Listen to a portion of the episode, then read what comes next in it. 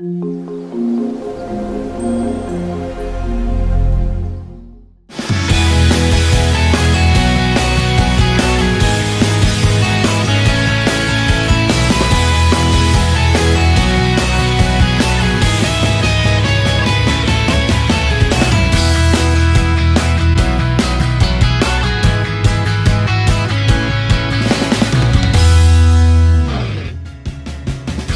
Bonjour à toutes et à tous et bienvenue dans ce nouveau numéro des rendez-vous de l'été, aujourd'hui consacré aux moustiques. Nous espérons que vous allez bien.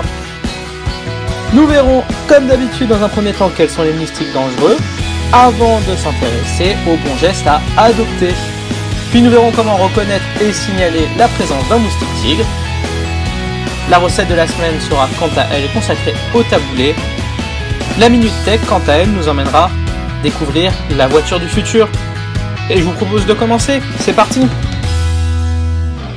En période estivale, qui n'a pas été piqué par un moustique? Ou plutôt par une femelle moustique? Car c'est bien elle qui pique pour satisfaire son besoin de protéines qu'elle trouve dans le sang humain. Protéines qui permettent ensuite le développement de ses œufs. Sa piqûre est plus ou moins irritante. Mais cette piqûre peut être plus grave quand elle transmet des virus comme la dengue, le chikungunya ou le zika, et ça, c'est la spécialité du moustique tigre. En effet, ce moustique d'origine tropicale se contamine lors d'une piqûre, en prélevant le virus dans le sang d'un malade infecté suite à un voyage par exemple. À l'occasion d'une autre piqûre, il transmet le virus à une nouvelle personne.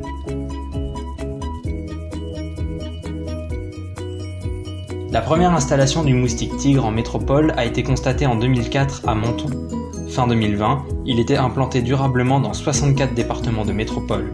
Il est également présent à La Réunion et à Mayotte. Enfin, les vecteurs d'une autre maladie, le paludisme, sont des moustiques du genre Anophel. À ce jour, il n'y a plus de transmission locale du paludisme en France, excepté à Mayotte et en Guyane. Alors quels sont les bons gestes à adopter pour lutter contre le moustique tigre et se protéger de ses piqûres?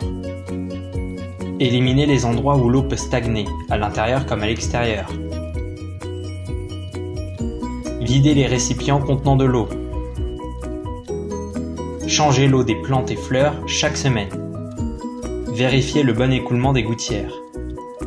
Couvrir les réservoirs d'eau et les piscines hors d'usage. Porter des vêtements clairs et amples couvrant tout le corps, y compris les jambes, les bras et les chevilles. Utiliser des répulsifs cutanés et répéter l'opération. Équiper portes et fenêtres de moustiquaires. Pendant les séjours en milieu tropical, dormir sous la protection d'une moustiquaire imprégnée d'un répulsif anti-moustique. Et contrairement à ce que l'on peut penser, ce n'est pas la lumière qui attire les moustiques, mais le gaz carbonique que l'on expire. Posons-nous maintenant la question de comment reconnaître et signaler la présence d'un moustique tigre. Tout d'abord, il faut savoir qu'il a des rayures noires et blanches sur le corps et les pattes. Il est très petit, environ 5 mm. Il pique le jour et sa piqûre est douloureuse. Alors n'hésitez pas à signaler la présence d'un moustique tigre si vous en reconnaissez autour de vous.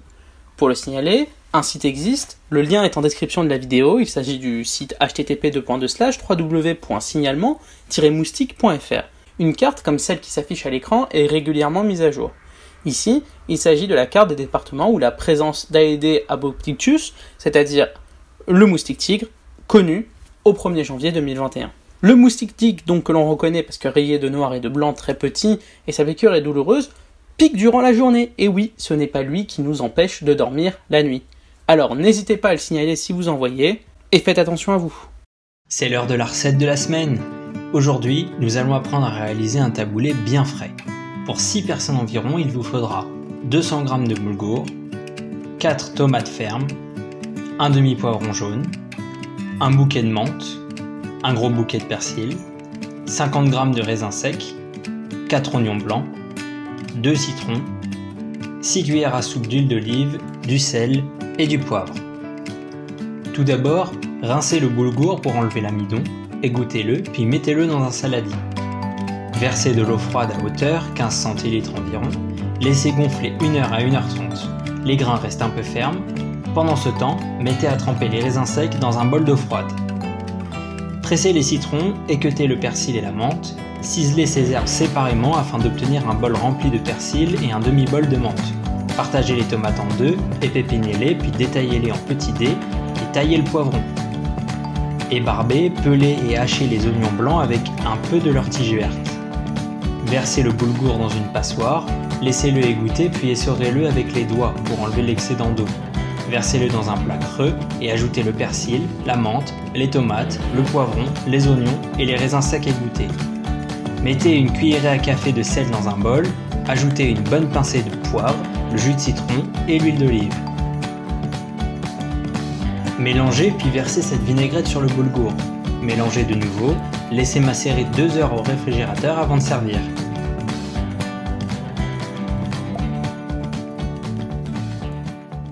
C'est l'heure de la Minute Tech. C'est l'heure de la Minute Tech, aujourd'hui consacrée à la voiture du futur. Et pour cela, quoi de mieux qu'une petite animation Un jour, une question sur à quoi ressemblera la voiture de demain. À quoi ressemblera la voiture de demain? La voiture, quelle histoire? Depuis qu'elle existe, les constructeurs ont déployé une imagination sans limite pour l'améliorer. Et la rendre plus rapide, plus spacieuse, moins dangereuse ou encore miniature.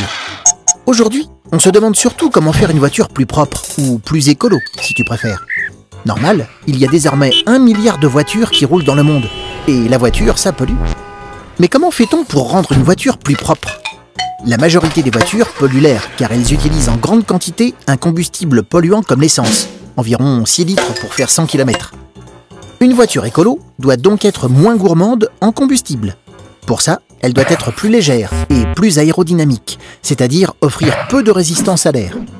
Pour être plus légère, on l'équipe par exemple de sièges remplis de bulles d'air ou d'un pare-brise ultra fin.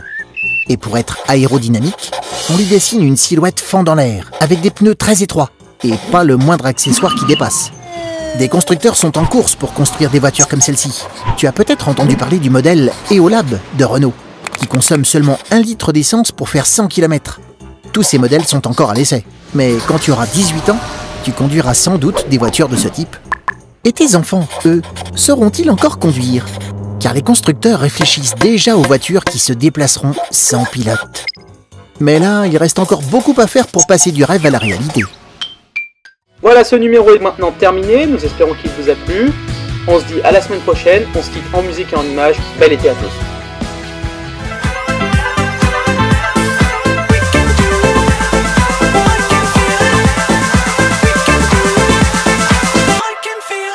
And we are